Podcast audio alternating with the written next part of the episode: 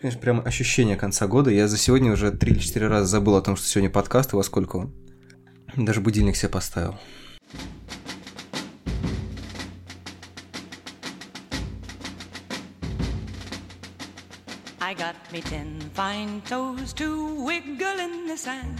Lots of idle fingers snap to my command. A lovely pair of heels that kick to beat the band.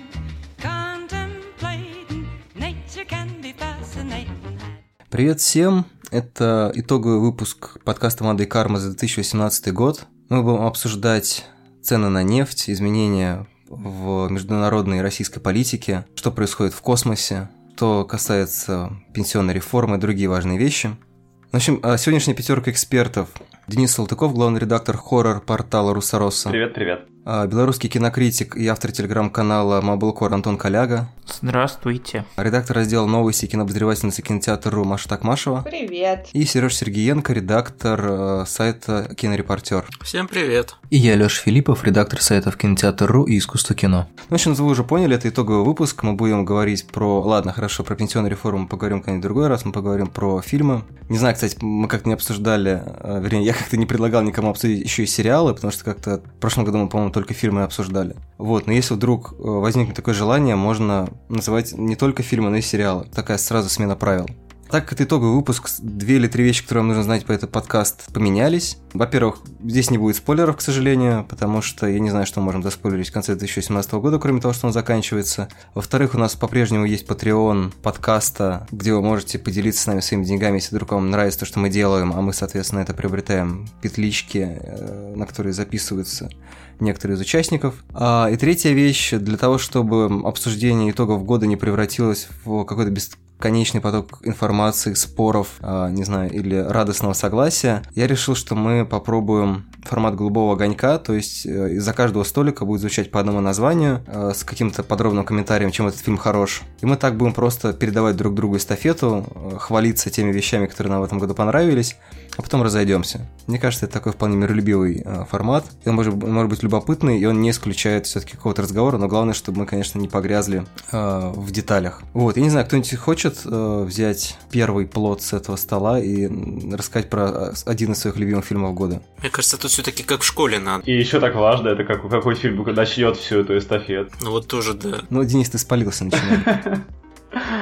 Давайте я расскажу про непритязательный э, канадский хоррор, который называется «Что тебе нужно для жизни?» What keeps you alive? Э, или «Что делает тебя живым?» Я же говорю, что мы все-таки пенсионную реформу будем обсуждать. Да, его, его снял э, вообще для прямо таких, кто следит за жанром, его снял очень крутой режиссер Колин Минихан, который изначально работал в коллективе, и они э, снимали фильм про чуваков, которые с камерами бегают по психушке и которых там э, запирает, а, охотники за могилами. А потом он снял за прошлым, что ли, году или в прошлом фильм это пропитывает э, песок красным про девушку, у которой э, идет менструация, и за ней по пустыне гонится медленный зомби. И это тоже был отличный фильм. А сейчас он снял просто совершенно какой-то бомбический триллер про двух женатых лесбиянок, которые поехали в домик к одной из них в лес. И вдруг одна из них оказывается такой перекрытой маньячкой, которая, в общем, собирается убить вторую и подстроить все, как будто это был несчастный случай. И там начинается просто вот, вот какая-то такая карусель на двоих, когда в первую очередь, конечно, большую часть фильма одна охотится за другой, потом, как это часто бывает таких э, хоррорах э, они на какой-то момент меняются ролями. В общем, это очень интересное напряженное кино именно про э, двух таких колоритных женщин и про выживание. И это такое, в общем, это что-то в духе фильмов, я не знаю, там, если по триллерам недавним, то это что-то в духе зеленой комнаты, а если забирать куда-то более далеко, то это напоминает британский фильм «Райское озеро», где там парни-гопники... Фасбендера резали. Да, бегали и, в общем, преследовали пару. Но это, это действительно такой напряженный фильм, и любопытно, что он почему-то прошел как-то даже не очень заметно среди, в том числе тех, кто специализируется там на хоррорах. Хотя вообще, ну, его он, он цеплял, в принципе, мне кажется, уже на уровне концепт. Там он сразу так забрасывал идею, что это будет фильм про двух женатых лесбиянок, девчонок в лесу, одна из которых собирается убить другую. Слушай, а он как-то тоже стильно снят, как, не знаю, тоже «Райское озеро. Зеленая комната», или все таки куда-то ближе к вот этим всем инди-хоррорам, типа прошлогодний-то фаворит Русороса «Темные времена»? Просто «Темные времена» мне тоже кажется стильно сняты, но я понял тебя, ты, наверное, имеешь в виду, то есть, насколько он там реалистичен ли с наворотами? Ну, да-да-да, в смысле, он как раз, ну, как э, времена как раз казались очень такими, ну, типа, не исключая стильность, конечно, он был такой, типа, немножко простоватенький, как будто бы. Слушай, ну этот, он с на, модным саундтреком, монтажом и всем таким, то есть я думаю, что это, конечно, все-таки, наверное, ближе действительно к Райскому озеру и к, и к Зеленой комнате, но с другой стороны, в очень темных временах я тоже помню, что саунд-дизайн там был неплохой, как мне кажется, а, но мне тяжело сейчас судить, потому что я его давно не пересматривал. Но что тебе нужно для жизни, он достаточно здорово, да, и сделан, в том числе формально, то есть он там интересно смонтирован. Ну, в общем, не Махоки, я на самом деле вот, вот какой аналог я Кстати, не уверен, опять же, насчет того, что Махоки не стильный. Я, кстати, э, да, он у меня тоже есть в списке, и, э, ну, я, я просто про него и так трубил уже достаточно много. Да, наверное, Мохаки правильные, потому что они, они же э, Мохак, Магавки, вот, вот Мохаки, наверное. Mm-hmm. Просто Махоки, что интересно, они вот с самого начала, когда только они вышли, и мы про них начали трубить, этот хоррор про индейцев 1814 год. Несколько человек на Русороса начали про него, ну так, в своих кругах говорить, и обнаружилось, что он, в общем, а, нравится в основном только этим людям, которые про него и говорят. Но, а, и тогда я заглянул на Rotten Tomatoes и увидел тогда мало отзывов, и тогда как-то там вот там все было сомнительно, там что-то у него было 50-60. В общем, сейчас все поменялось, сейчас там просто подавляющее большинство отзывов положительные, то есть американская пресса в течение года этот фильм все-таки заценила, и для меня как раз э, это стало немного подтверждением того, что ни одному мне, грубо говоря, этот фильм нравится. Там э, очень много сильно положительных рецензий, и я был рад, что кто-то, кроме меня, еще разглядел в этом фильме э, настоящее крутое кино. В общем, такой хоррор double feature. Да. Вот, Маш, может быть, у тебя что-то более жизнерадостное и жизнелюбивое? Да, я пока чувствую себя в статье вот этой фильмы, которые вы не посмотрели и все пропустили. У меня просто все очень банальное, чтобы, может быть, несколько отличаться банальностью, рассказать про русское кино, и раз уж теперь ты дал нам вольную, и можно рассказывать про сериалы, то это вообще круто. Начать, может быть... Э, Добби свободен, вольную дали. Да, да, да. Пятерка была у меня не совсем только из русских стоящих. Сейчас я подумала, что расскажу про русское кино. Почему бы нет? Начать, и он у меня в списке, собственно, первый. Это человек, который удивил всех. Правда, здесь мы, насколько я помню, и, может быть, помнят слушатели подкаста, сошлись во мнении, что фильм хороший, что надо смотреть.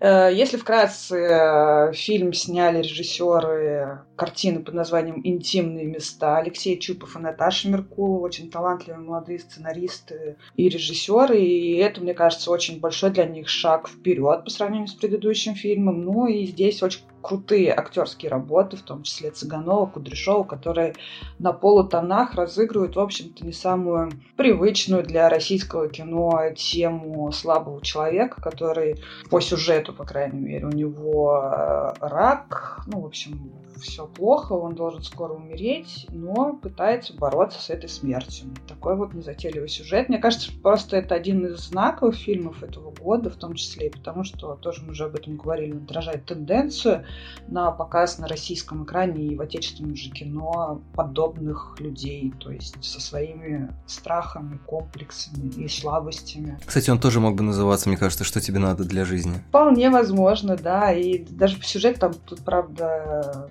пара все-таки разнополая, но тоже в лесу. Тоже там один другого в какой-то момент кажется, что может того. Но да, вполне. Ну, действительно, у нас был прям целый подкаст про этот фильм. Я не знаю, кто-нибудь хочет что-нибудь добавить, или мы перейдем к следующему лоту? Знаешь, я, наверное, тут добавлю немножко. Я все уже который месяц, получается, наверное, думаю над тем, что вот говорят о том, что этот фильм про маленького человека, что нетипично для России. Но ведь маленький человек это, блин, основной российский персонаж века так с 18-го. Вот просто, ну, такое вот замечание, которое вот мне все не дает покоя, я его нигде, по-моему, до сих пор не высказывал.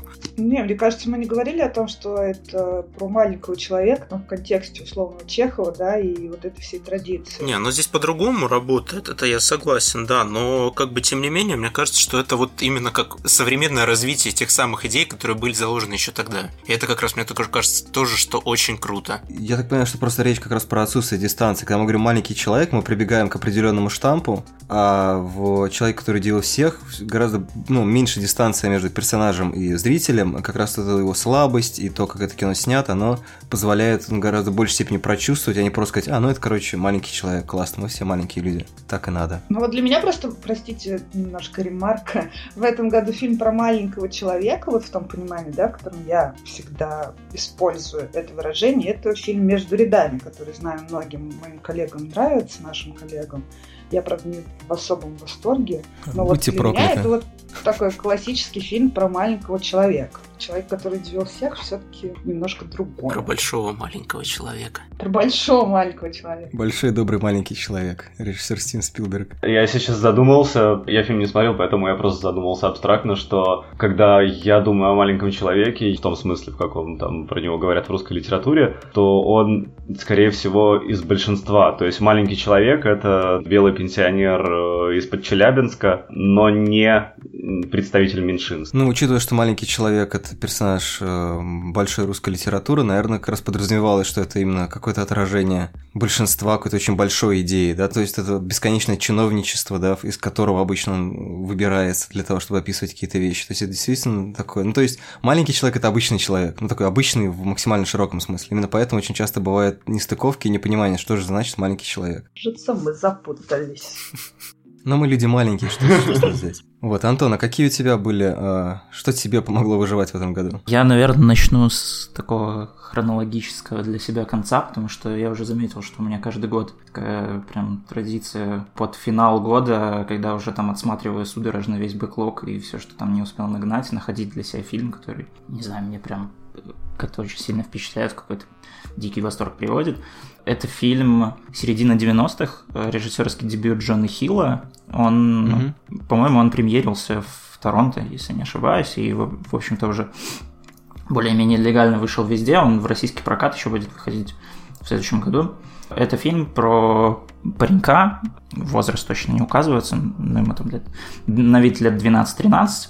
Вот он живет с э, мамой, с братом 18-летним, таким довольно фрустрированным чуваком, гиком, а, который там дома сидит и у себя в комнате только музыку слушает, читает комиксы. Вот, мать у них э, разведена, и там... И играет Кэтлин Уотерстон, вот. А брата, кстати, Лукас Хеджес играет, по-моему, очень классная роль. Одна из лучших точно.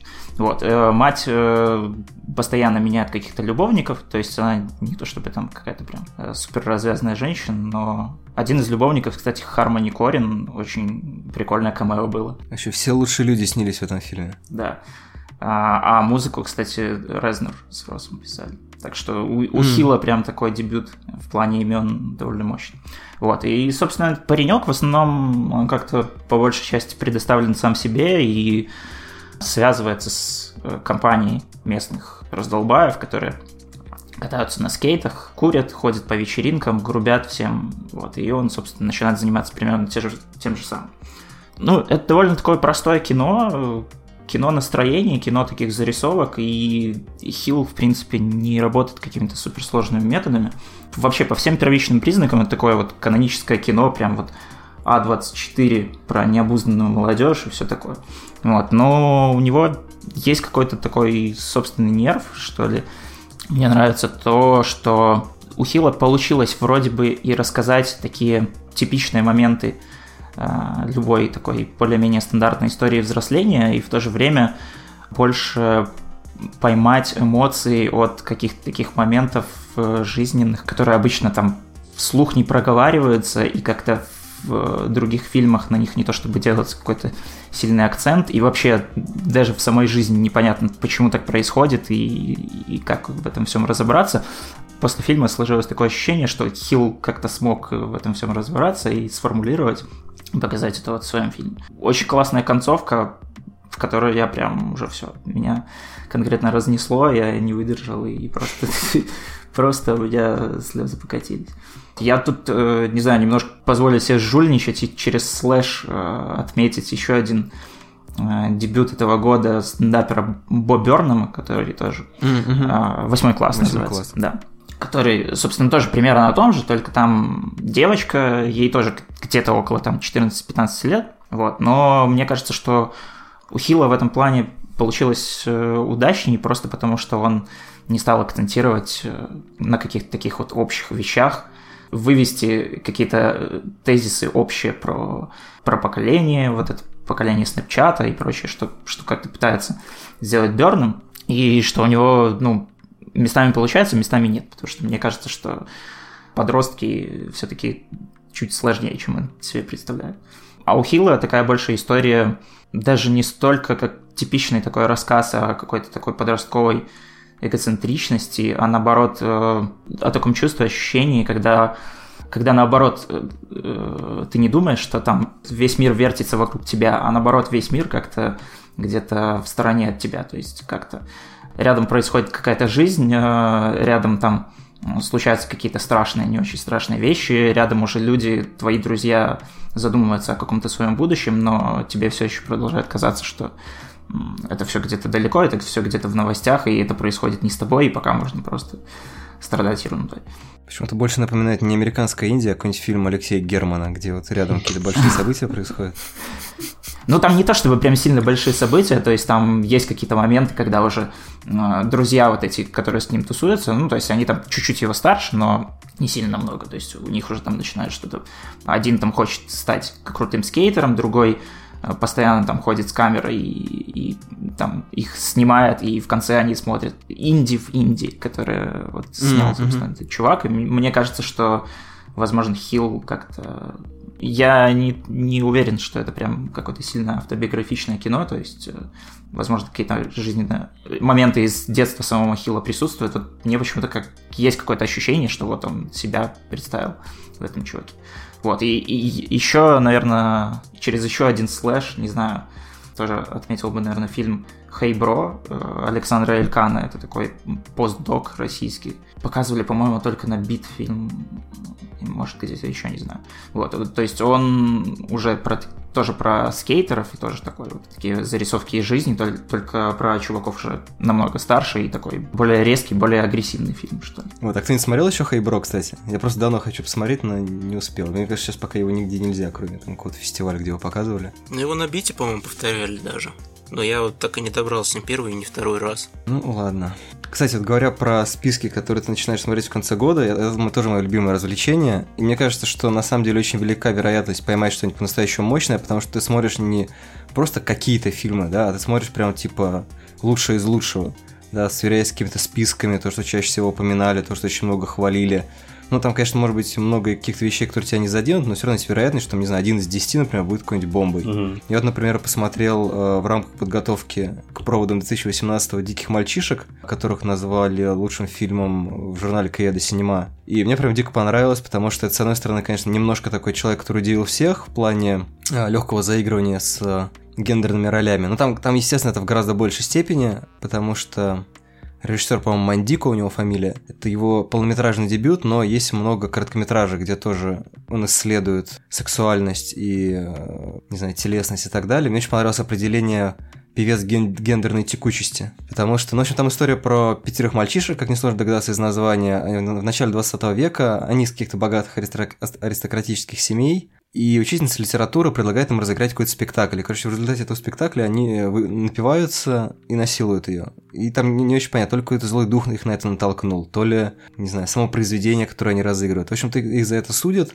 и потом появляется загадочный такой очень маскулинный капитан, который говорит, что он их э, излечит от всей вот этой агрессии, но для этого ему нужно, короче, их отвезти на остров удовольствий, или остров наслаждений, по-моему. И, короче, на острове наслаждений э, растут э, фаллической формы растений, из которых течет всякая белая жидкость, ну, в общем, в принципе, там уже где-то примерно на третьей минуте понятно, что мальчишек играют актрисы. И вот эта вся история, с одной стороны, это такой чисто приключенческий э, роман про героев, которые плывут куда-то на остров, и им интересно, что же там будет дальше. Ну, то есть абсолютно-абсолютно классическая приключенческая история.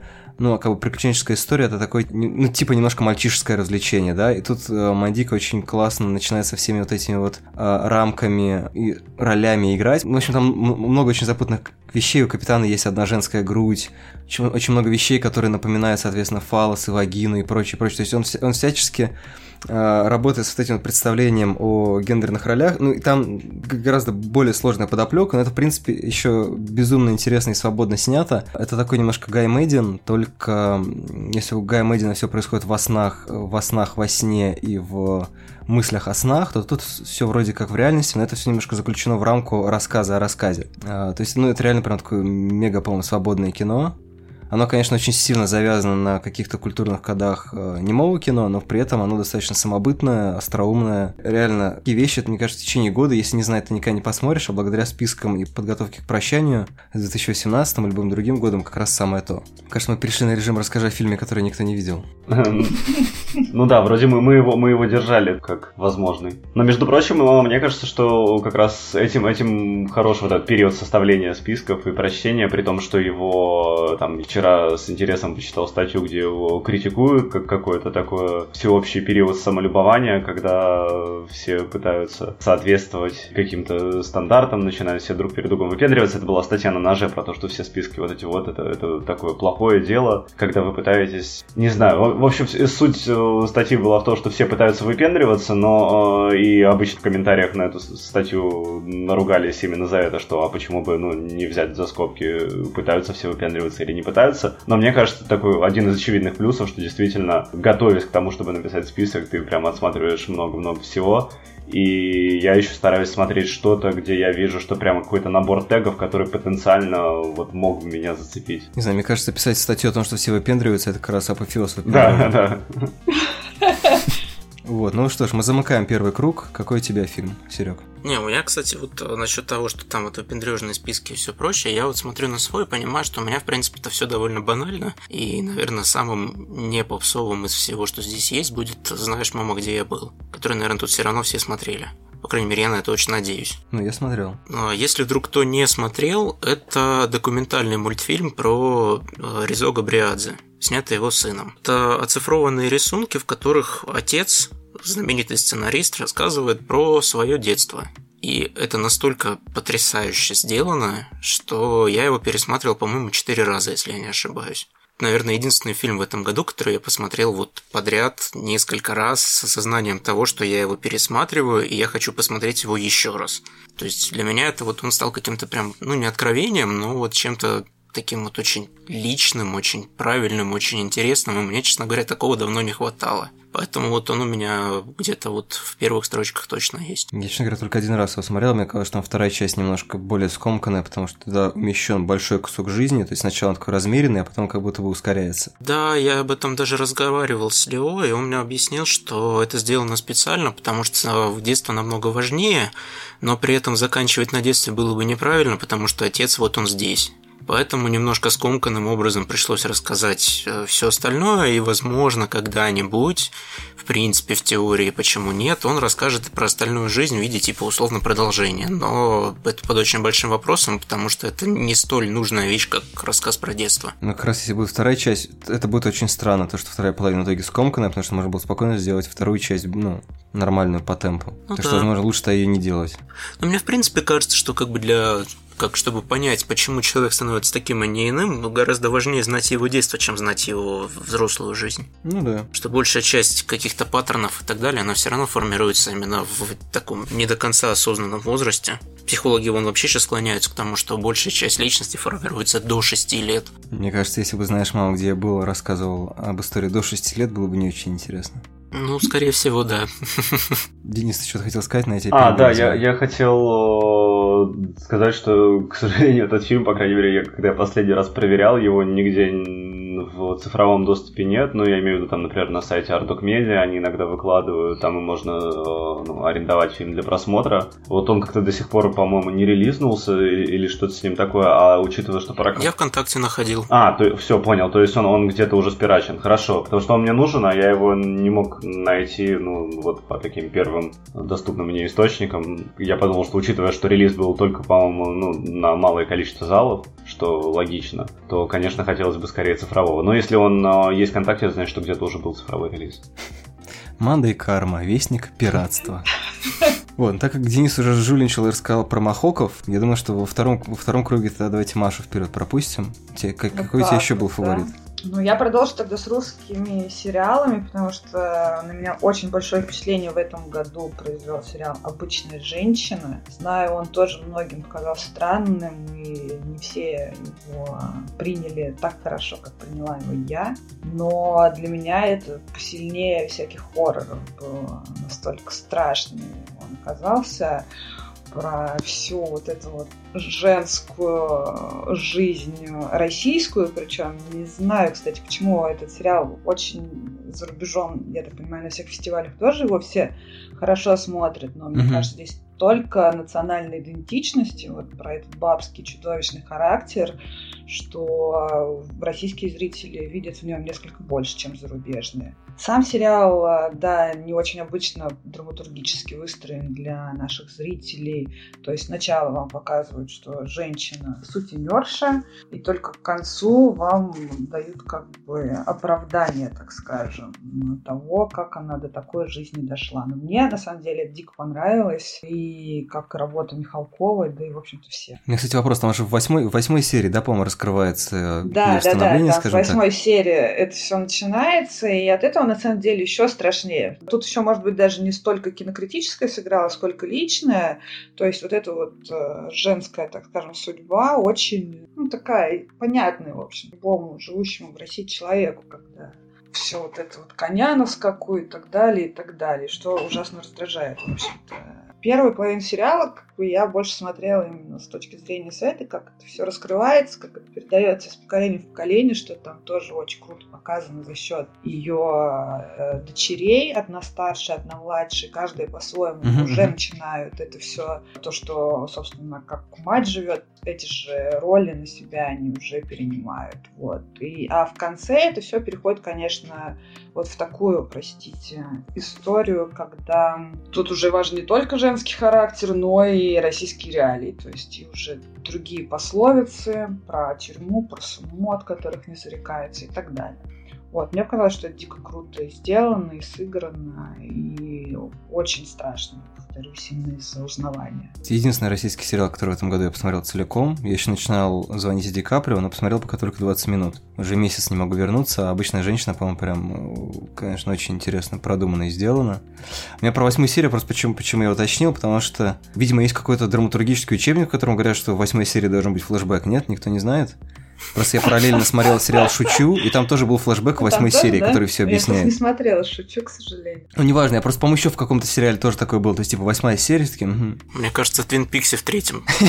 Кстати, да. Ну и в «Игре престолов» э, люблю, я не знаю, как в последних сезонах, точнее, не помню, как в последних сезонах, но я помню, что в ранних сезонах все самое веселое происходило примерно в районах вот 6-8 э, серии из 10. Ну, в «Игре престолов» обычно предпоследняя серия это прям самый огонь и месиво, а последняя серия это уже, что называется, убирают со стола. Но э, еще интересное композиционное решение засунуть э, объяснение в восьмую серию, потому что до восьмой серии, не знаю, может это гендерно или что, я вот как-то совершенно не сопереживал женщине. Я знал, что скорее всего у нее там есть какая-то история, но учитывая, что мне ее не рассказывали, мне было трудно включиться вот в это дело на уровне того, что это вот история, которая ну, достойна какого-то там условного сочувствия. То есть э, я смотрел на это как с самого начала Э, на ну, историю людей, которые жестят и из-за этого вот получают какие-то э, логичные ответы. Ну, вот многие об этом говорят, что Типа сама что виновата? Нет Денис.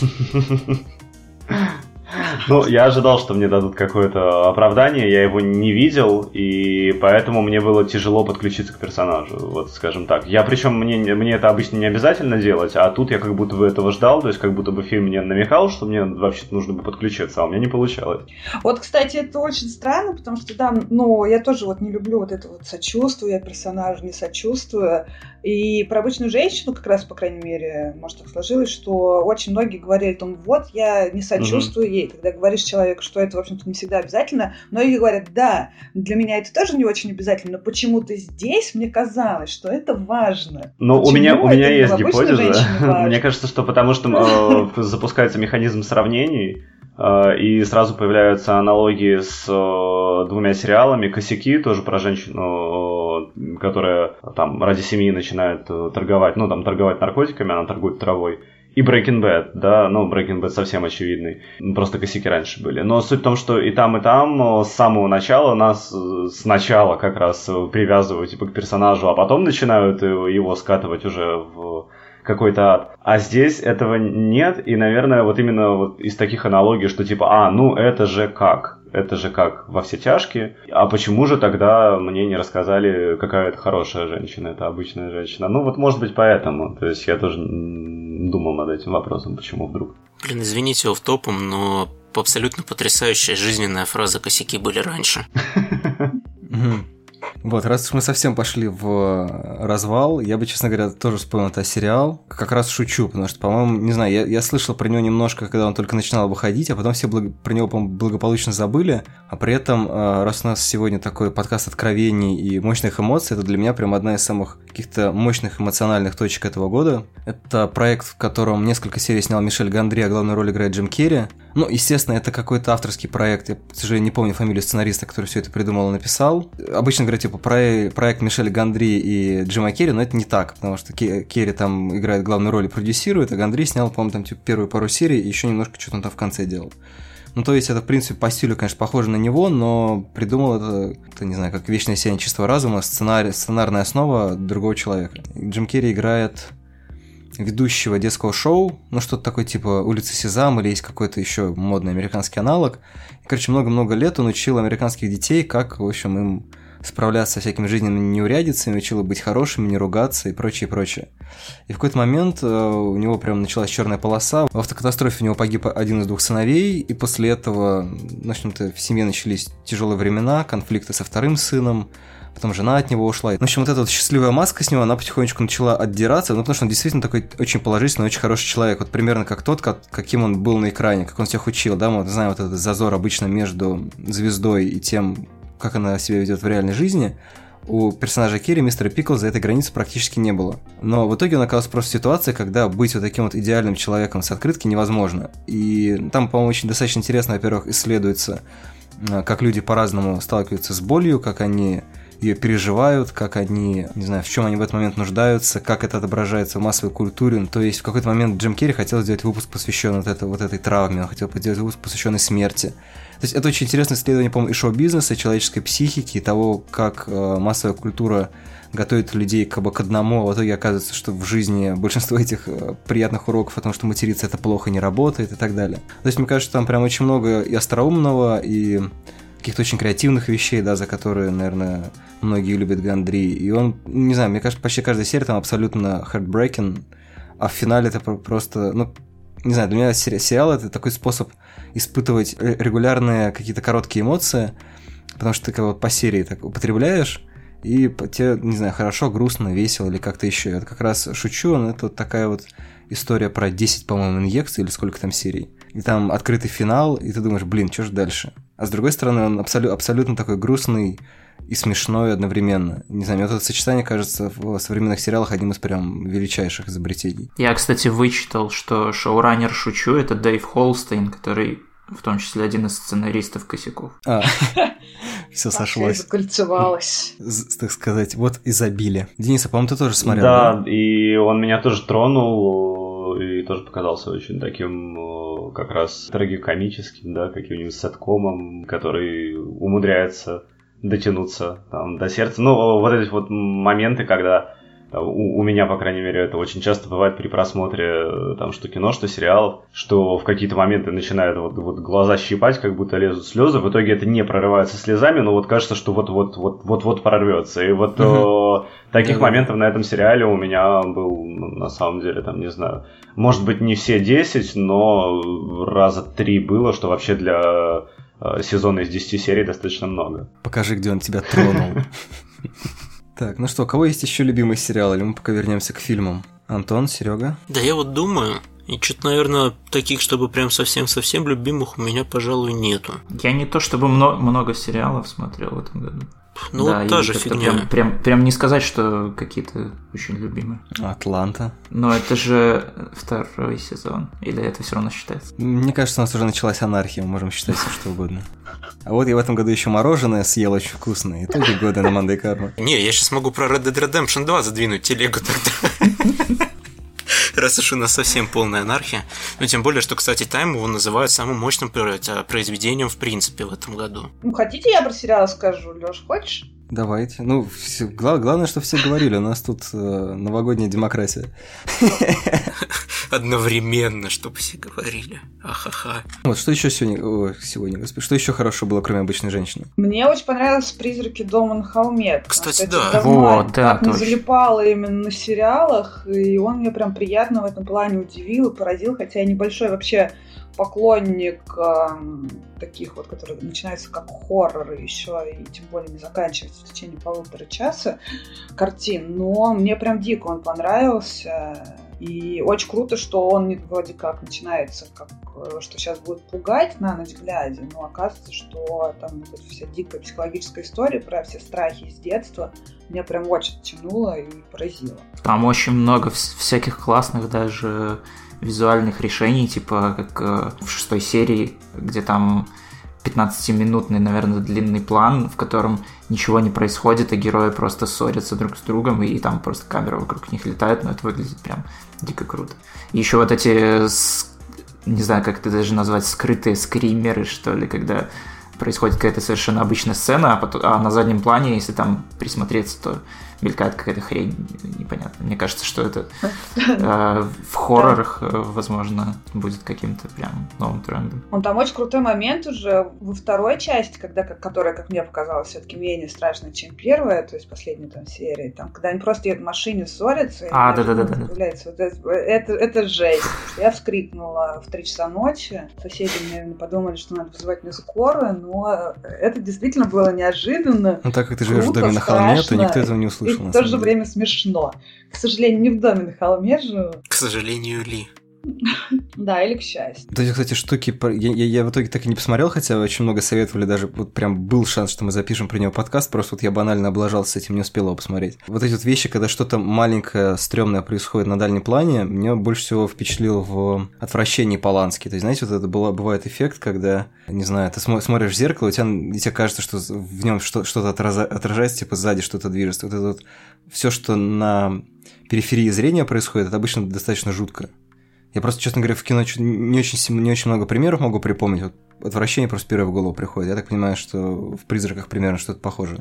Я не смотрел, но, наверное, да. Ну, то есть там, там Ну, это все Нет, в отвращении там все, простите, мне кажется, в отвращении там немножко другая эмоция. Здесь вот именно, ну, по крайней мере, для меня так было. Если отвращение, это уже как бы последствия всех этих страхов и показывают именно эмоции, которые ты испытываешь, а, ну, уже будучи таким взрослым человеком, да, со своими загонами, то в «Призраках дома на холме», и что мне как раз тоже очень понравилось, что пытаются просто, ну, знаешь, расковырять эти страхи и в них разобраться. Ты невольно, собственно, задаешься себе вопросом, что ну вот то, что ты там видишь что-то или не видишь, от чего это вообще все пошло и как с этим бороться. То есть он такой немножко психо- психотерапевтический в этом плане тоже. Чего Мгм. нет в отвращении, на мой взгляд. Но мне показалось, что это вообще не особо про хоррор-то в целом. То есть у него как бы есть какие-то там отдельные Да, да, тропы да. типичные, но, но это же, ну как, драма, наверное, все-таки даже не мелодрама, а именно что драма. То есть нормальная такая семейная про отношения, про героев, про людей и их проблемы, которые тянутся очень-очень глубоко в прошлое корнями. Вот. И в этом плане он, конечно, очень классный получился. Он меня прям очень этим зацепил. И тем, что ты, ну, как бы мне, я-то его начал смотреть как хоррор, а он такой хоп и говорит о том, что, в общем-то, призраки, во-первых, это не так страшно, а во-вторых, они есть у каждого. И ты такой сидишь и думаешь, блин, а это интересно. Ну да, там, там даже про, про то скорее, что призраков э, страшнее не замечать вообще, чем с Ну ними да. столкнуться. Как-то так. Мгм. В общем, надо посмотреть. Не, не знаю, правда, реально звучит как, как немножко как реинкарнация, но судя по тому, что... Вот, кстати, да, похоже немножко, тоже хотела об этом сказать, что чем-то, может быть, и близка по теме с реинкарнацией, но круче, на мой взгляд, все-таки призраки. Слава богу. Реинкарнацию я очень не люблю, как ты помнишь, а «Призраки дома на холме» мне понравился. Я поэтому и удивился. Не, они там похожи именно вот эта семейная тема, но это только зачатками, так сказать. Дальше там в призраках все намного круче сделано. Ну, в «Призраках» хронометраж позволяет это все сильнее и интереснее раскрыть, во-первых, что тоже важно. Там вот там особенно вот эта вот первая, первая половина сериала, где просто каждая серия, по сути, рассказывает Да, о каждом да, да, конкретном да, да, человеке в этой семье. Вот она, мне кажется, как, ну, самая интересная. И вот последние две, наверное. А там вот то, что между ними было, там он чуть проседает, к сожалению. Но все равно прикольно. Я просто его за две ночи посмотрел, поэтому как-то даже если он проседает. Так, Серег, ты пока один только назвал. Что, что еще у тебя в фаворитах? А, ну вот я сейчас смотрю и вижу, что у меня, например, еще как разговаривать с девушками на вечеринках. Очень хороший фильм, который мне, Пособие. ну, так как иначе-то. Ну, у типа, меня- фильмы, игра были, а теперь ре- у нас есть брошюра. Ладно, не, не пошло, извините. Что-то какие-то сложные шутки шутишь, Алексей, сегодня. Это вот прям Леша шучу. Это как зна- знаменитый мем с Цыгановым. Шучу, хохочу. Ну, в общем, а, что сказать про как разговаривать с девушками на вечеринках? Это очень-очень-очень вольная интерпретация рассказа Геймана. У Геймана это, в общем-то, там была буквально завязочка о том, как ребятки приходят на какую-то непонятную тусовку. Оказывается, что там происходит какая-то неведомая хтоня, они оттуда убегают, и на этом все заканчивается.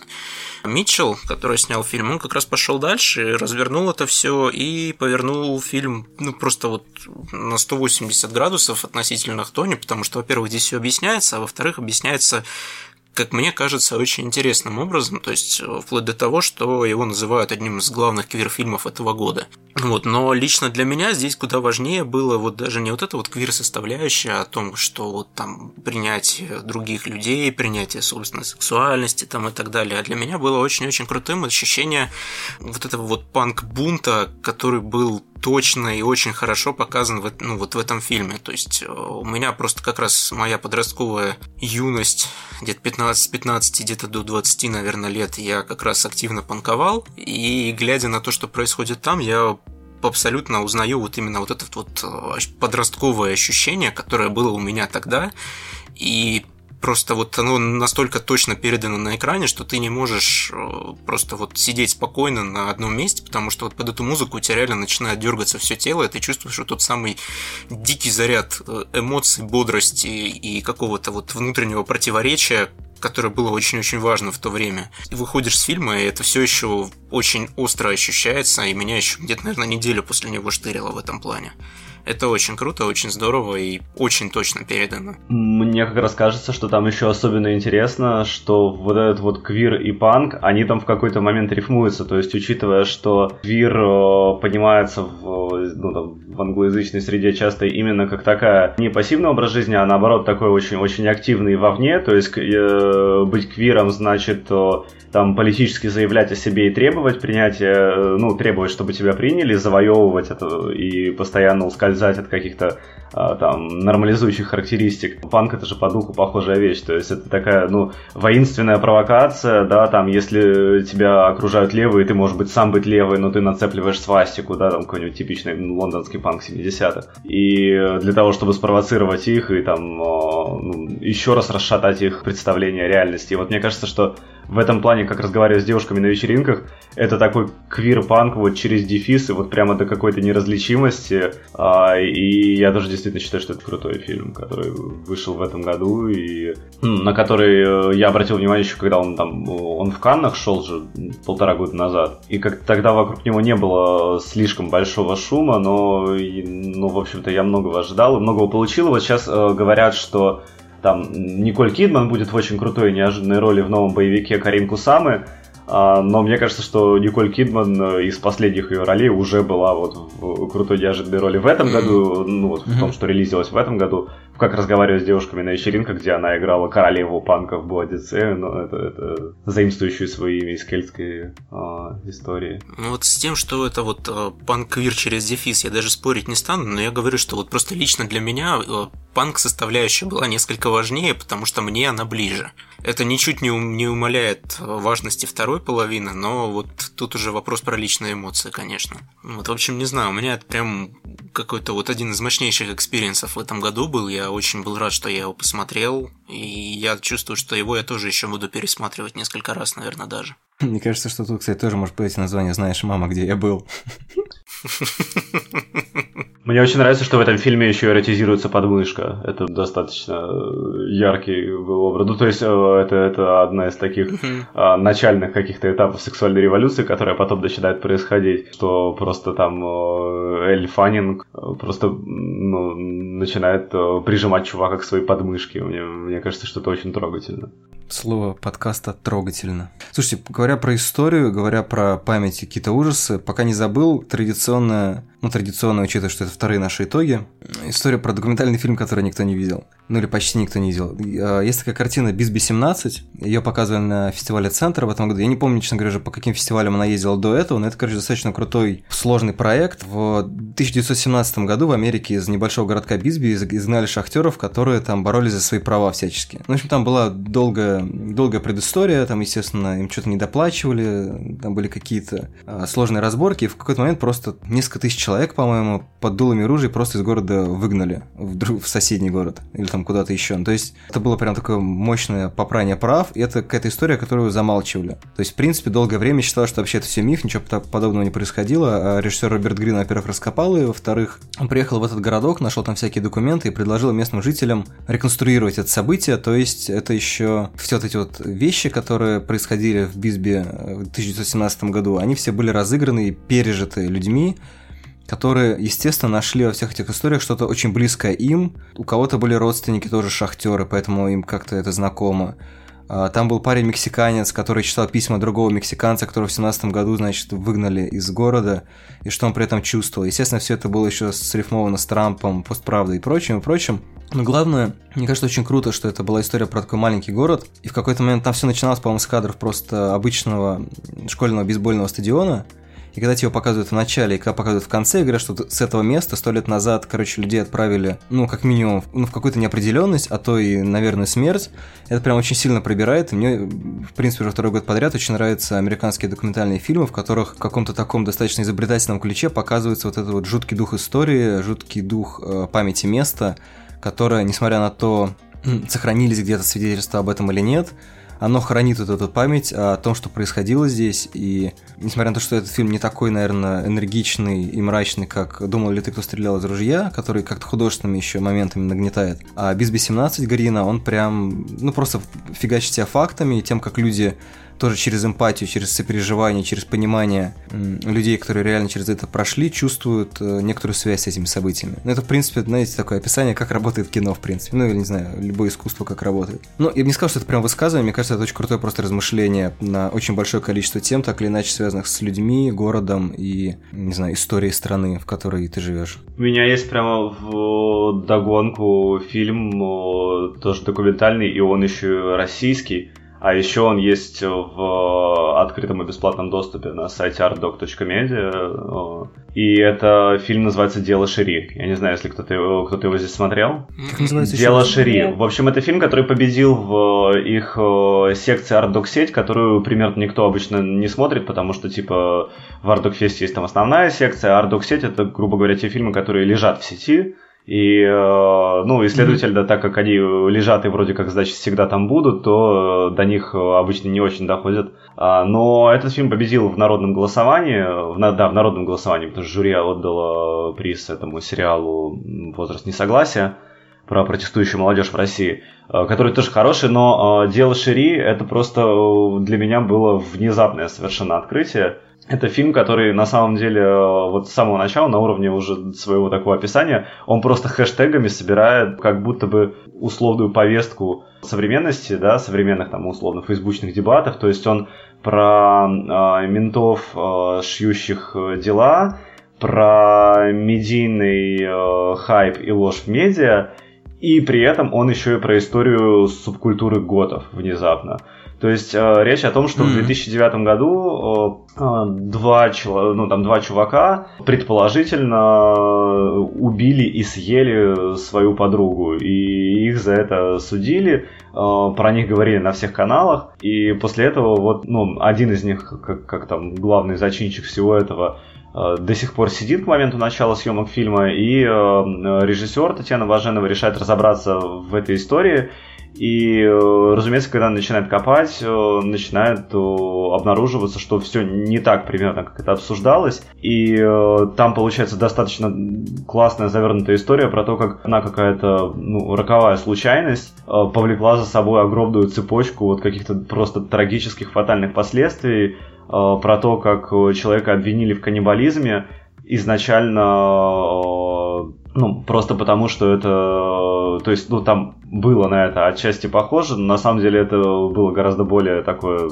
понятная вещь, что просто пьяные парни э, психанули, у них э, на вечеринке по их вине умерла девушка, и они э, просто не зная, что делать, решили расчленить и спрятать труп, а на них, когда их поймали, навесили именно каннибализм, что они задумали, спланировали и захотели ее съесть. Mm. И этот каннибализм выстрелил, в общем, это озвучили версию в медиа кто-то из следователей просто как версию еще до того, как она вообще была, ну, проработана.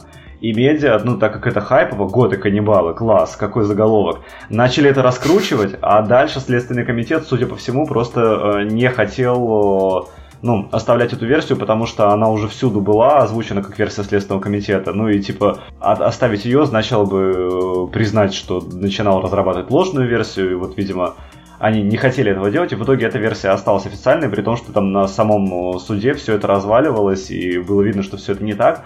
А показания были, разумеется, получены под пытками, и эти показания стали основой приговора, как, как это, в общем, к сожалению, бывает. Но при этом всем это, этот фильм еще и помимо вот всех этих казалось бы, сегодняшних вещей. А, он очень трогательно рифмует, вот как будто бы закат готической субкультуры вообще с вот этим делом. Что вот примерно тогда же, в 2009 году, когда вот общество через медиа решило наброситься и просто отпинать готов как потенциальных каких-то а, убийц и извращенцев, примерно тогда же э, вот сама их субкультура начала как будто бы сходить на нет, как будто бы э, посадив человека ложно обвиненного в каннибализме, то общество уничтожило субкультуру готов вообще. Это очень трогательный фильм, тоже э, вот как раз из тех, концу, которых, концу которого у меня на глаза наворачивались слезы, которые так и не пролились, но мне показалось, что, показалось, что это действительно мощный опыт и одновременно очень интересно сделан, вот который соединяет как бы вот это вот все горячие сегодняшние темы с историей одной заметной, но при этом э, небольшой субкультуры в России. Звучит как золотой фонд статей или репортажей медиазоны. Да, да, да, так и есть. То есть это, это, это, это какая-то смесь вот медиазоны с, с историей конца нулевых. Франсуа Вот, ну что, я думаю, что ну, нужно идти то по, на последний круг. В итоге по 5 не получилось. Я просто боюсь, что если мы по 5 будем, то мы уйдем часа на полтора-два. А то и на 3. Не знаю, может быть, это и не страшно. Не, ну на, на 3 нет, наверное. Хотя что нам терять? Мы уже записали э, выпуск вопросов и ответов. Хороший выпуск, что ты? Можем творить все, что хотим теперь. Вот, Антон, тебя давно не было. Что у тебя из э, фаворитов еще осталось? Почему их называю фавориты, я не знаю. Как будто, как будто я жду, что кто-то сейчас назовет фаворитку. Нет, я фаворитку не... Давайте так э, от всяких документалок про страшные вещи к батл рэп.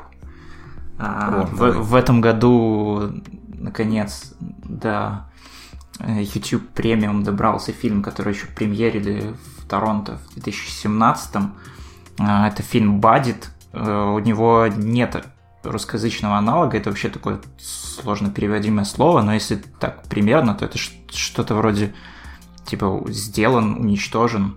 Ну или если в контексте батлов, то, наверное, забатлен или запанчен, типа того. Вот. Это фильм про, собственно, батл рэп, а, который спродюсировал Эминем, снял его Джозеф Кан. Это такой очень классный клипмейкер, который а, снял примерно все клипы, которые вы могли смотреть в нулевых по MTV. Вот. Э, и, ну, по сути, это такая восьмая миля 2018 года, которая намного больше погружена в эту американскую батл рэп культуру, намного более самоироничная. Там рассказывается про паренька, который э, в универе пишет курсовую про батл рэп. Там полностью тема у него звучит, что типа использование слова на букву N в, в рэп-панчах. А, и, собственно, он как-то слишком этим делом увлекается, начинает смотреть много батлов, сам ходить на батлы и, в общем, а, после одного... Сам превращается в батл. Ну, практически.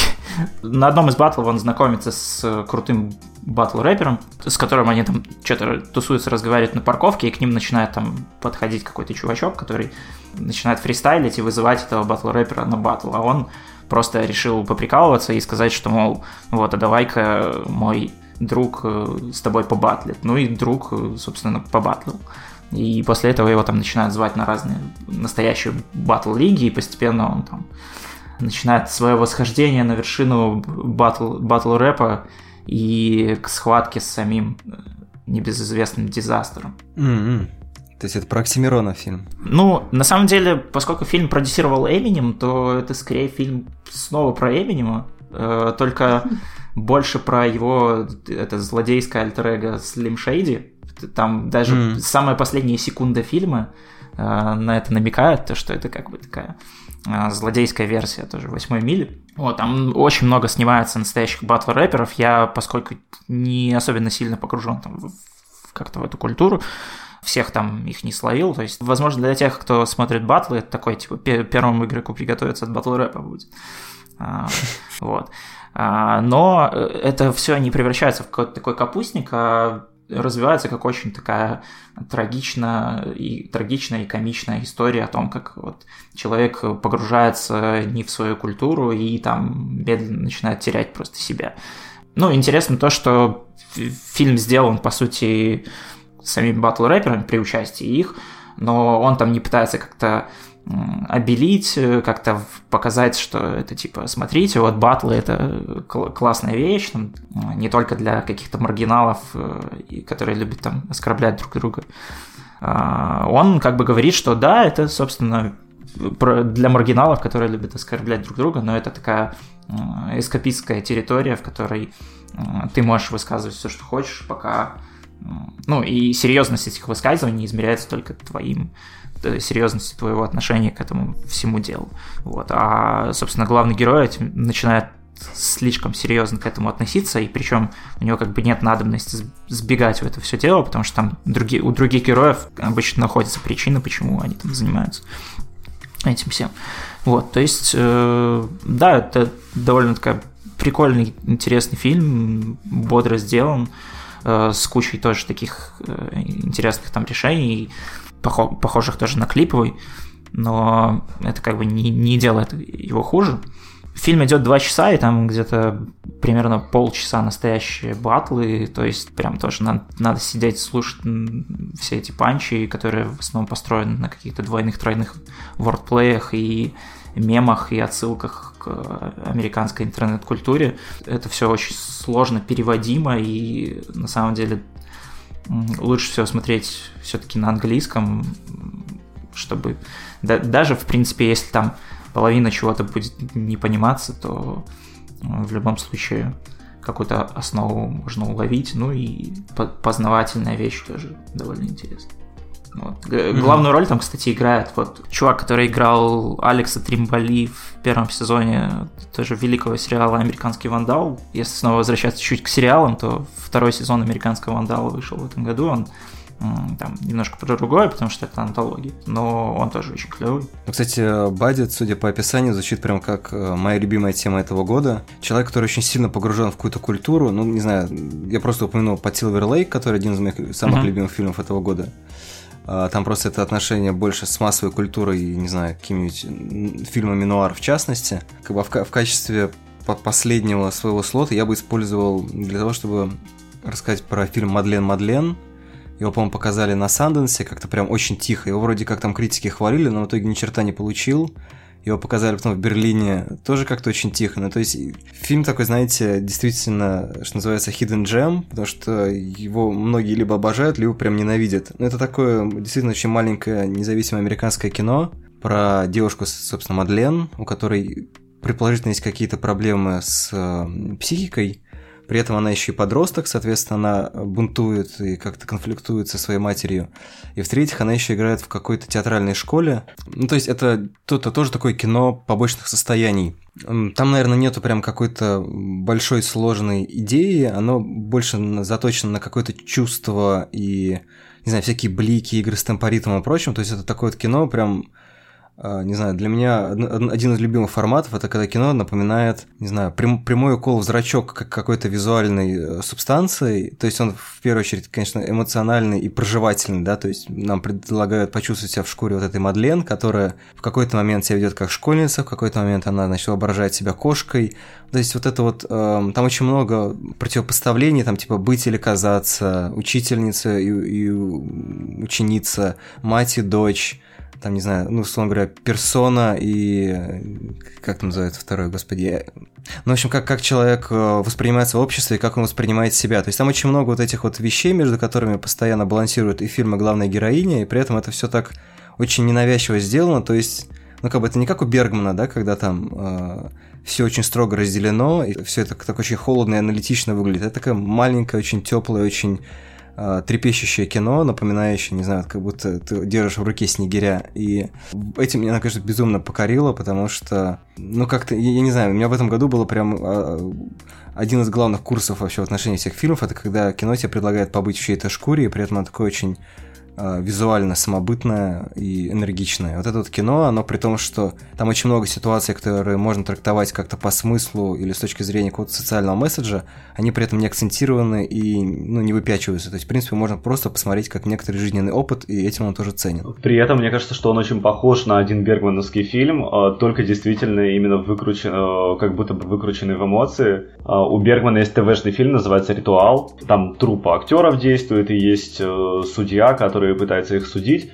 а, но только у Бергмана вот эти вот актеры, ну, явно, явно Бергман симпатизирует им, то есть как бы, что вы не можете судить искусство, а в Мадлен Мадлен, мне кажется, интересная ситуация эмоционально перевернута, потому что там лидер театральной труппы э, пытается манипулировать вот теми самыми живыми эмоциями и настоящими травмами, которые есть у самой Мадлен и у ее матери. Да, в принципе, такая галерея, по-моему, бесконечного, бесконечной манипуляции всех да. всеми. То есть это, в принципе, показывает социальное взаимодействие как бесконечные ситуации возможных манипуляций. То есть, в принципе, и Мадлен она кем-то манипулирует при помощи там каких-то своих, э, не знаю, способностей или потребностей. Мать ей манипулирует, и вот, постановщица в трупе манипулирует. Там, там очень много вот этих интересных положений. Я, правда, не по... уже смутно его помню, там есть еще вот этот образ, касающийся дома, поросят и тюрьмы. То есть там, там очень много каких-то вещей, которые открыты к большому количеству какого-то, не знаю, опять же, социального подтекста, но при этом не настолько прям выпечены, чтобы необходимо было говорить. А, ну еще, это. наверное, важно добавить, ну интересно добавить, что это вообще-то, ну, Mumblecore, это, собственно, он, этот фильм сделанный Mumblecore тусовкой, Э,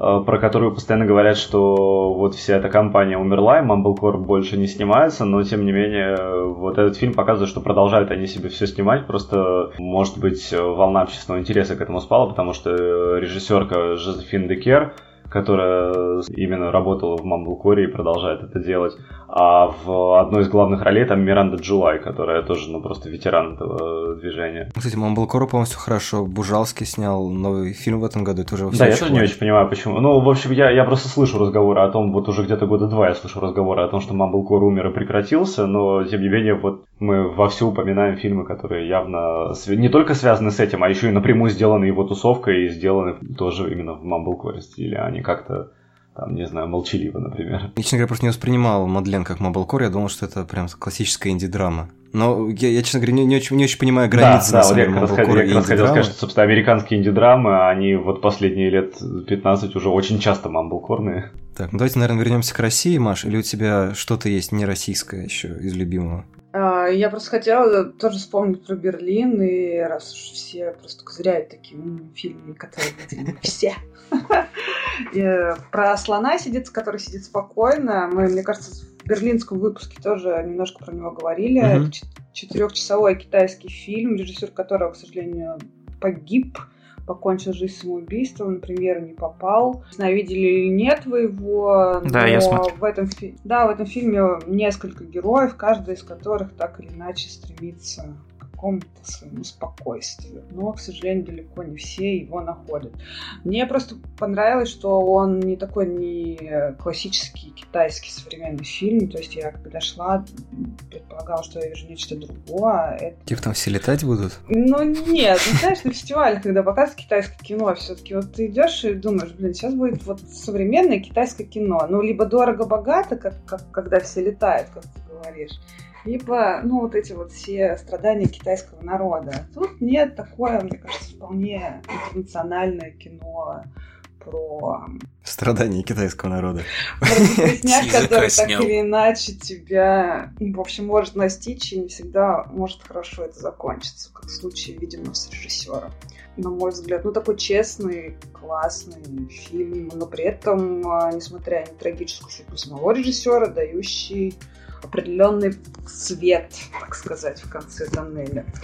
Вот. Еще есть последнего, я просто немножко нагоняю фильмы. Посмотрела Человека-паука, который мне дико понравился. Yeah.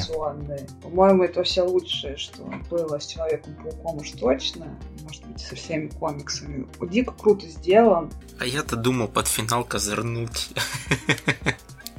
Ну, я, я, ну, в общем, это я просто делюсь. И я думала, что кто-то назовет Мэнди, потому что что-то меня тоже посмотрела и как-то подснесло крышу, потому что он по-классному вычурно сделан. В общем, тоже большое удовольствие доставил просмотр этой кинокартины.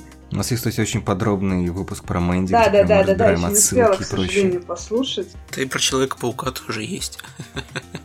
Раз Но про Мэнди мне, честно говоря, интереснее в этом плане. Да, понятное дело. На самом деле, кстати, мне кажется, я один из немногих не поклонников фильма «Слон сидит спокойно», потому что мне кажется, это прям такое кино прямого высказывания, то есть там, в принципе, знаете, это вот, как говорится, у режиссера есть мысль, и он ее думает, и при этом, как бы, в принципе, он ее вначале думает, потом он ее еще час думает, потом еще четыре часа думает. Ну, как-то, не знаю, я, в меня она совершенно честно говоря, не попало, хотя там есть некоторые очень э, классно срежиссированные моменты, там типа сцена на балконе, например, когда один персонаж заглядывает туда, и вроде бы как он не видит второго, а потом все-таки видит. Как-то в этом есть э, какой-то еще крутой нерв, а все остальное время мне показалось, что это слишком максималистское кино. Ну, то есть оно такое прям типа «Мир — это злое место».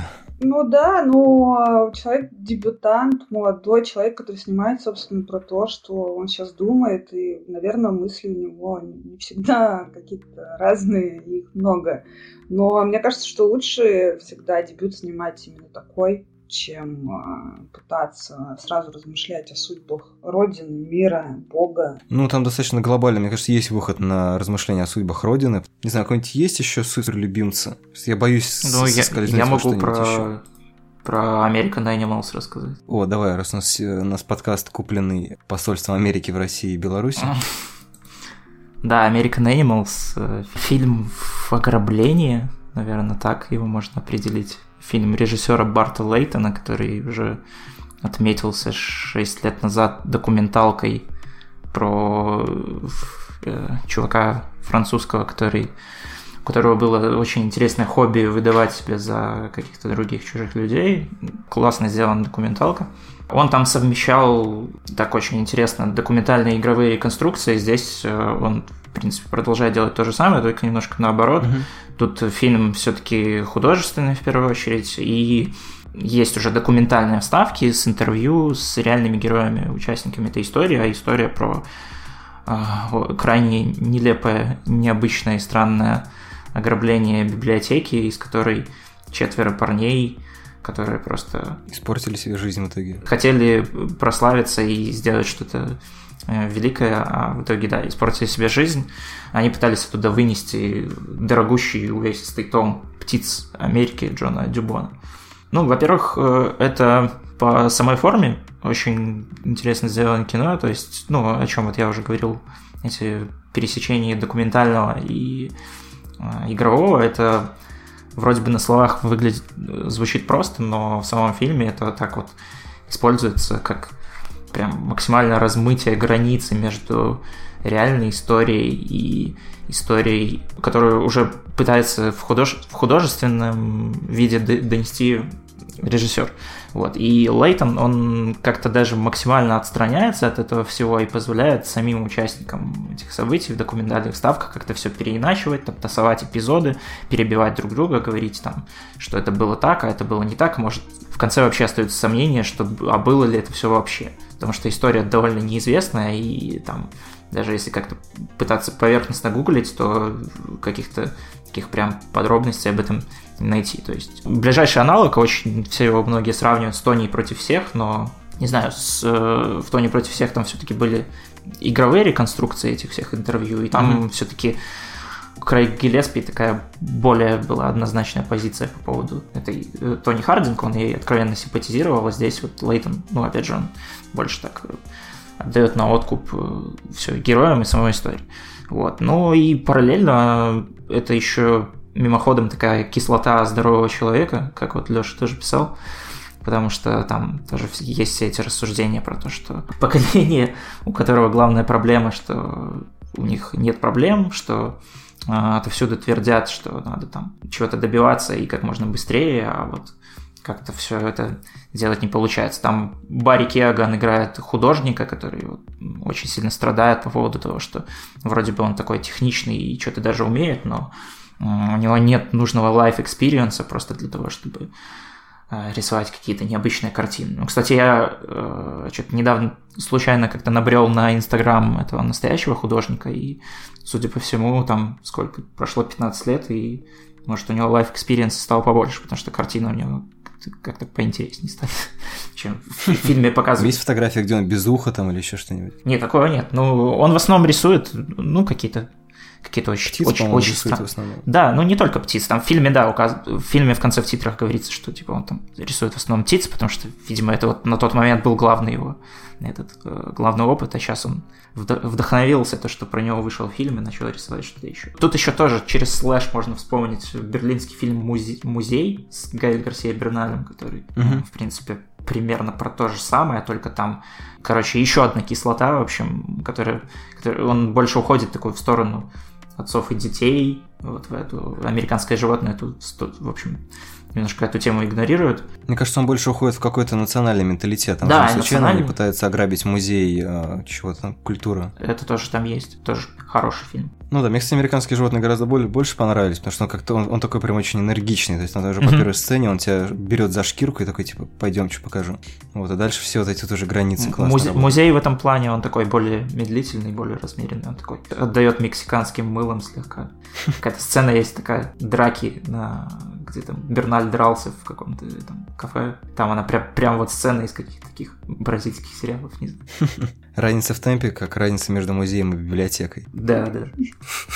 Вот, ну давайте закругляться. Серег, ты у нас остался тогда на сладко. Финализируй, так угу. сказать. Я прям даже не знаю, на самом деле. Я уже растерялся. Все тут такие интересные фильмы называют. А я, наверное, возьму и назову Талли. Не знаю, на меня он произвел какое-то мощнейшее впечатление, именно потому что мне кажется, что это очень важный фильм, потому что про это очень редко кто говорит. Это все-таки ну, тема пострадовой депрессии, тема переживания вот женщины какой-то, да, и так далее. То есть это настолько, мне кажется, не банальный выбор, и он настолько хорошо показан при этом, что, ну, мне кажется, что это один из по-настоящему важных фильмов в этом году, и мне прям очень жалко, что он как-то в основном проходит мимо всех, и большинство как-то на него смотрит немножко свысока. Что он, мол, медленный, какой-то неинтересный, ну, как бы жизнь немножко такая просто в, конкретно в этом фильме показана, и поэтому он должен быть таким, а не каким-то иным. Мне, кстати, кажется, что он достаточно динамичный, там по шуткам все достаточно плотно в первой части. Ну, я, я слышал много претензий про то, что он очень медленный. Меня это тоже как раз удивляет, потому что, ну, видимо, это просто из какой-то другой карты взгляд, что ли, я не знаю, то есть с других позиций каких-то. То есть мне кажется как раз, что у него наоборот все очень хорошо и с темпоритмом и со всем прочим, как бы и юмор в нужные моменты присутствует, как бы и как-то он и на эмоции способен надавить, где нужно и так далее. То есть и вот самое главное, вот это, эта тема, которая поднимается, блин, это круто, когда говорят о каких-то очень человеческих проблемах, которые обычно замалчиваются. Ну не то чтобы они замалчиваются, я просто думаю, что как-то не так много людей говорили и снимали. Я думаю, что в ближайшее время так или иначе они будут затрагиваться гораздо больше, к счастью. Ну вот я, я на это очень надеюсь, и мне кажется, что вот даже по этому году, опять же, да, по, по тому же самому человеку, который удивил всех и так далее, то есть, ну вот мне кажется, это куда-то в ту же степь примерно. И в этом плане это очень хорошая тенденция, и я этому очень рад, например. Можно я тут к Талли немножко про еще один фильм расскажу чуть-чуть. Тоже, наверное, никто не видел. Это венгерский фильм «Один день». Это такая более-менее европейская версия Талли, что ли. Чуть-чуть мрачноватая и приземленная. Там никакая Маккензи Дэвис не приходит, и все так а, довольно серо и уныло. Муж тоже, он там не играет в игры, а где-то околачивается, просто непонятно где, и потом выясняется, что еще изменяет. Вот, и это такой тоже как Талли, которую могли бы снять, не знаю, какие-нибудь братья Сэфди, потому что весь этот быт материнский, он там прям показан как какой-то вообще безумнейший трип. Постоянно она там бегает с этими детьми, постоянно какие-то ложки э, стучащие, какие-то э, игры, смартфоны, еда постоянно разляпывающаяся, и там просто вот фильм идет не очень долго, там типа где-то час двадцать, и за час двадцать просто натурально начинает мутить э, от этого всего, и просто я вышел из зала с такой какой-то прям звенящей головой, и хотелось поубивать нахрен всех этих детей. Вот. И, и там, кстати, все э, сидишь, вот когда фильм смотришь, как-то есть такое ощущение, что все к этому и идет. То, что сейчас это э, главная героиня, не знаю, возьмет какое-нибудь ружье, найдет и всех перестреляет. Но э, немножко все поинтереснее заканчивается. Он э, был в Каннах, он там даже выиграл какой-то приз прессы в какой-то там из параллельных программ. Приз детского жюри получил. Очень хороший фильм, если там где-то когда-то когда появится, то... Вот, ну что ж, давайте тогда закругляться. Я, я честно говоря, не, уже сбился со счета, сколько фильмов мы посоветовали. Ну, наверное, около 20, может быть, поменьше. Вот, так как э, мы не хотим прощаться, буквально в одну, в одну строчку на прощание еще такой совет. Я понял просто, что мы уже посоветовали американское независимое кино, документальное кино, российское кино, что только не, но, по-моему, не было ни слова про анимацию. Знаешь, мама, где я был, был, был и Человек-паук. Знаешь, Ой, пардон, мама, да, Человек-паук, ну, человек ну ладно, все, тогда, тогда не буду, не буду ничего сказать. Ну скажи, ладно. Нет, по-моему, в этом году прям э, какая-то совершенно мозголомная штука произошла. Adult Swim выпустил семисерийный мультсериал Shiver and Truth какая-то там правда, короче. В общем, я напишу в описании подкаста э, еще, еще раз это название. Это тоже альманах, пластилиновый, абсолютно крышесносный. Там в каждом эпизоде рассматривается какая-то проблема, там, не знаю, касающаяся э, мировой паранойи, проблем маскулинности и феминности и всего прочего. То есть, с одной стороны, там можно вычленить какую-то ключевую тему, но при этом а, он настолько иррационален и настолько изобретателен, что вспоминается ну, все наши любимые авторы, которые обычно, в принципе, любимы за то, что они максимально изобретательны, типа Дэвида Линча, Гая Мэдина, не знаю, какой-нибудь Сатоси Кона и так далее. То есть это абсолютно а, полет фантазии, который, конечно, существует в рамках какой-то понятной, узнаваемой западной культуры. Там есть, например, цитаты из Кубрика, естественно, и всего такого. А, но при этом он э, максимально выворачивает какие-то привычные вещи наизнанку и вообще постоянно, постоянно удивляет. Там серия всего 10 минут идет, то есть за 70 минут можно посмотреть его весь. И это прям, по-моему, очень, очень мощная штука. Вот, ну что ж, это был э, последний выпуск подкаста Мандай Карма в 2018 году. Я надеюсь, что вам насоветовали что-нибудь годного, не только в этот раз, но и во все предыдущие, не помню, сколько выпусков мы успели записать за этот год. Спасибо, что слушаете нас, спасибо всем тем, кто а, советовал сегодня фильмы. Спасибо всем тем, кто вообще, в принципе, участвовал в предыдущих выпусках подкаста и в этом выпуске подкаста. В общем, Всем спасибо. Пока-пока. Пока. Пока. Пока-пока. С Новым годом. Да, точно, Новый год же. Ну, черт. Я думал, что просто год отмеряется, вышел новый выпуск или нет. Манда и карма центричный мир.